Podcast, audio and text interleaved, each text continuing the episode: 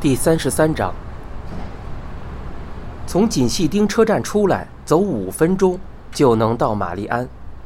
店址位于酒廊众多的大厦五层，建筑陈旧，电梯也是老式的。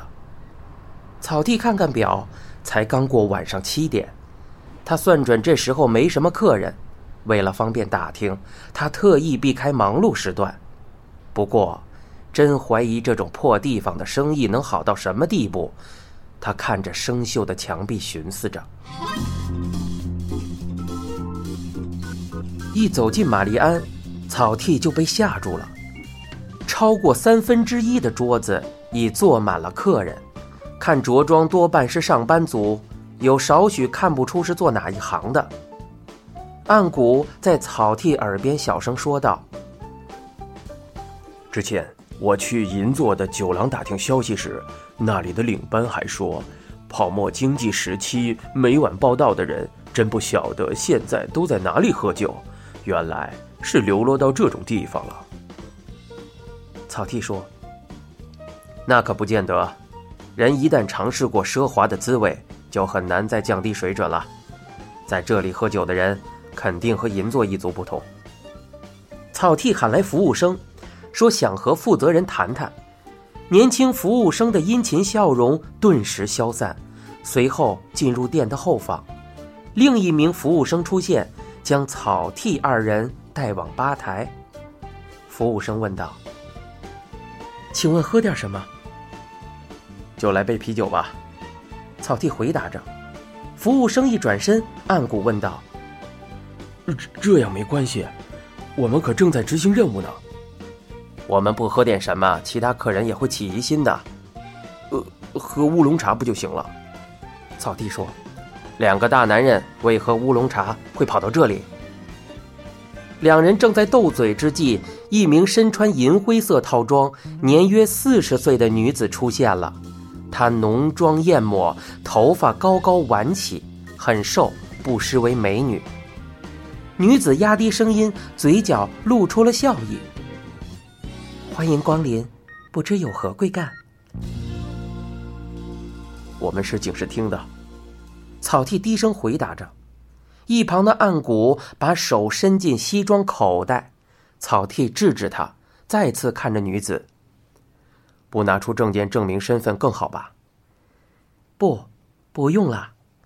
他在草剃身旁坐下，放下名片，上面印着山村原子。草剃问道：“你是这里的领班？”山村原子微笑点头，回应道：“名义上算是。”看来他无意掩饰自己受人雇佣的实情。草剃环视店内，生意挺不错的嘛。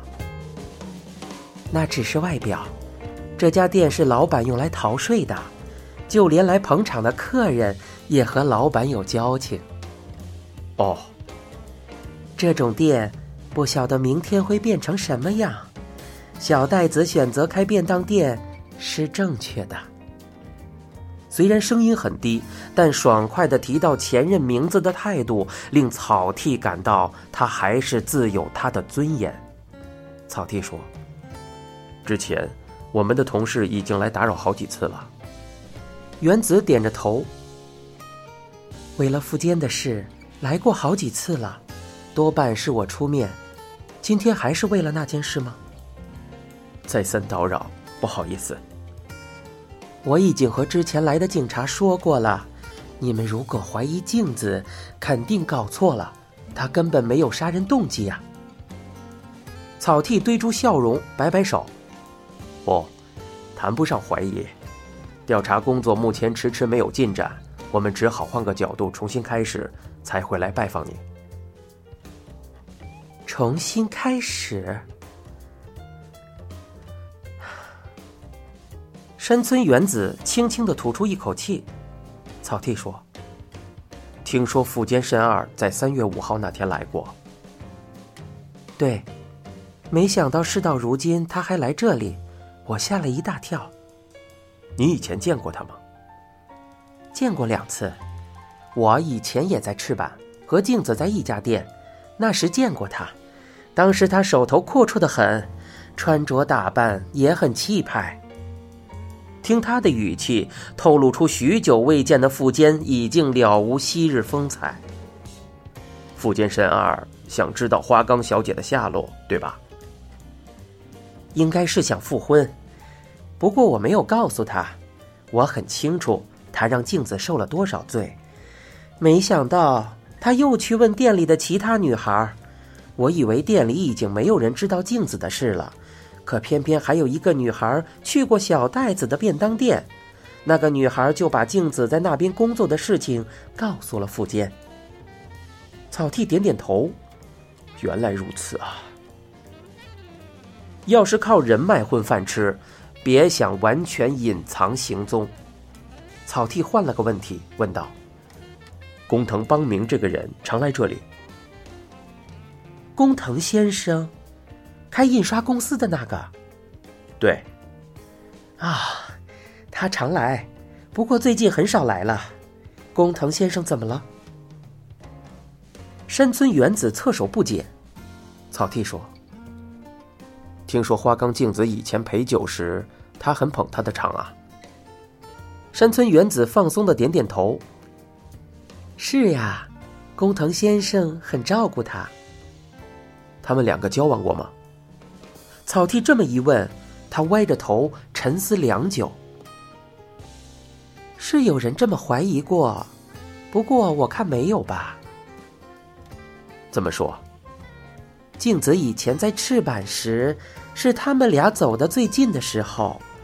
那段时间，镜子正在因为富坚的事苦恼。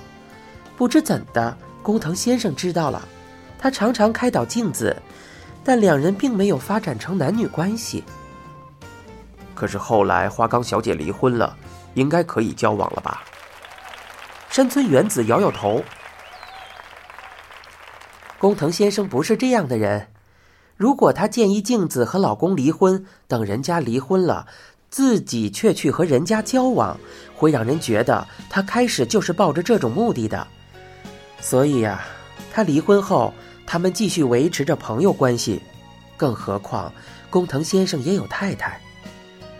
山村原子还不知道工藤邦明的妻子已经过世了。草剃觉得没必要告诉他，于是保持沉默。他猜得很准。草剃想到，在男女关系这方面，九郎女的直觉远比警察敏锐得多。草剃确信工藤是清白的。如此一来，就应该把重心放到另一件事上。他从口袋里取出一张照片，递给山村原子。这人你见过吗？那是食神哲哉的照片，是岸谷趁他走出学校时偷拍的。由于从侧面拍摄，食神视线正投向远方某处。山村原子露出不屑的神情。这人是谁呀？你不认识他吗？不认识，至少不是我们店里的客人。草剃说：“这个人姓食神。”食神？你没听花冈小姐提起过吗？对不起，我没有印象。这个人是高中老师，花冈小姐没提起过和他有关的话题吗？这个山村原子歪着头。虽然到现在我还常和他打电话聊天，可是从来没有听说过。镜子小姐对目前的男性交友关系说过什么吗？有没有找你商量，或是告诉过你最近的经历？山村原子不禁露出苦笑。对此，我和上次来的人说过了。我从来没有听他提起过，说不定他有交往的对象，只是没有告诉我。但是我想这是不可能的，镜子顾美里都顾不过来，哪有空谈什么恋爱呀？上次小袋子也是这么说的。草剃默然点头，他本来就没指望从这家店里得到多大斩获，倒也不失望。不过，听到对方如此肯定镜子毫无与男人交往的迹象。对于食神协助镜子犯案这个推论，草剃还是多少丧失了些自信。你正在收听的是一辆松鼠播讲的《嫌疑人 X 的现身》，欲知详情，请听下回。